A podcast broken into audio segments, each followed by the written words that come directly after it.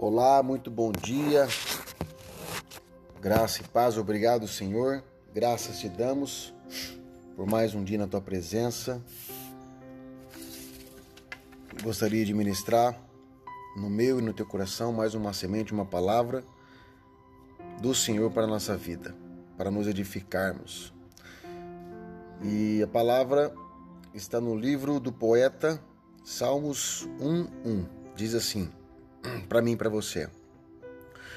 Como é feliz aquele que não segue o conselho dos ímpios, não imita a conduta dos pecadores e nem se assenta na roda dos zombadores. Querido, em quem temos buscado conselho? Primeira pergunta: nós temos amigos ímpios fora da presença de Deus? Você tem pedido conselho a quem?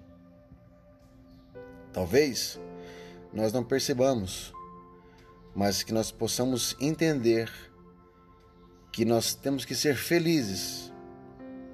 Aqui diz: Como é feliz aquele que não segue o conselho dos ímpios. Por quê? Porque nós temos que seguir a palavra de Deus. E os ímpios não têm essa palavra de Deus para nós.